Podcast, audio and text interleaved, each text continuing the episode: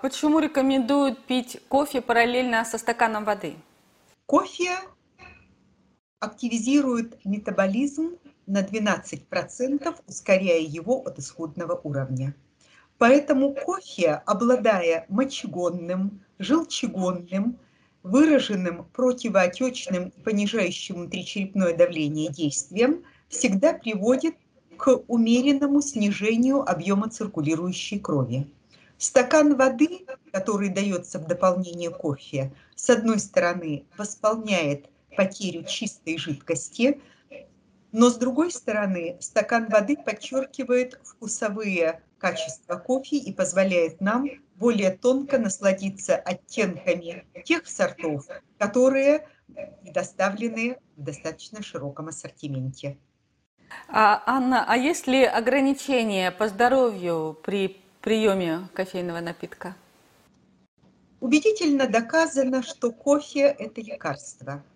Как я уже говорила, препятствие развитию болезни Альцгеймера в возрасте старше 65 лет для тех, кто пьет хотя бы две чашки кофе в день, почти на 60%. Это серьезные цифры. Уменьшение заболеваемости циррозом печени – почти на 15%. Это каждый четвертый человек. Серьезные цифры.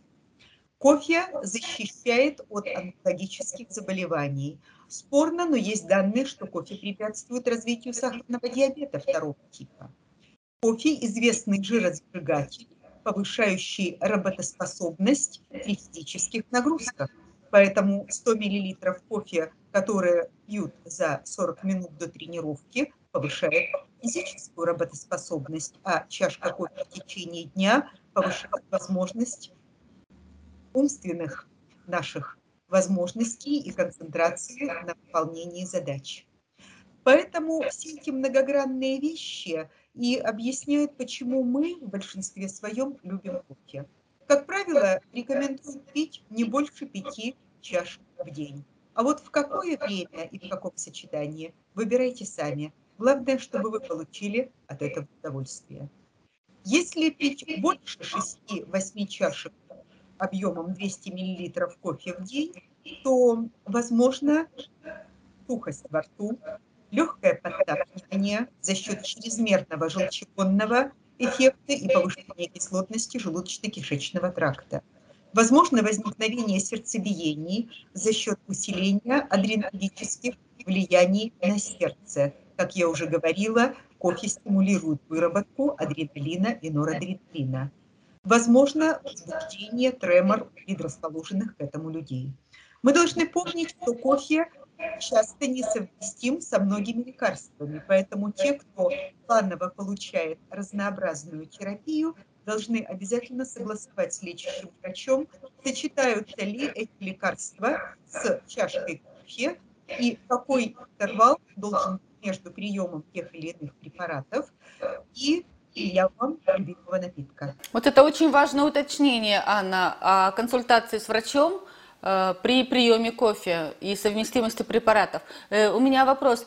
Э, вы говорили о том, что кофе является лекарством. Вы имели в виду растворимый кофе или молотый? Я говорю о молотом кофе. Растворимый кофе – это принципиально другой напиток, и очень важно правильно заваривать кофе. Оптимальный способ заварки, который сохраняет максимальное количество полезных свойств и нивелирует действие перегрева на эфирные смолы, это нагревание в турке или в тех кофемашинах, которые не дают высокую температуру пара. Поэтому Кофе по-восточному – это оптимальный способ приготовления, который позволяет насладиться этим напитком, сохранив все его полезные свойства. На Востоке говорят, что отрицательное действие кофе нивелирует всего два финика, поэтому кофе с сухофруктами – это та классика, о которой мы говорим. Действительно, количество микроэлементов в сухофруктах, которые подают кофе вместе с орехами, с медом, с сырами, полностью нивелирует якобы способность кофе чуть сильнее вымывать кальций из организма за счет его мочегонного эффекта. Но мы не пьем кофе в том количестве, чтобы он оказал влияние на кальциевый обмен. Скорее, это миф, который периодически встречается в разнообразной прессе, но не имеет никаких доказательных моментов. Поэтому, если вы хотите уточнить этот момент, то сочетайте кофе с сырами, с орехами, с сухофруктами или кофе с молоком.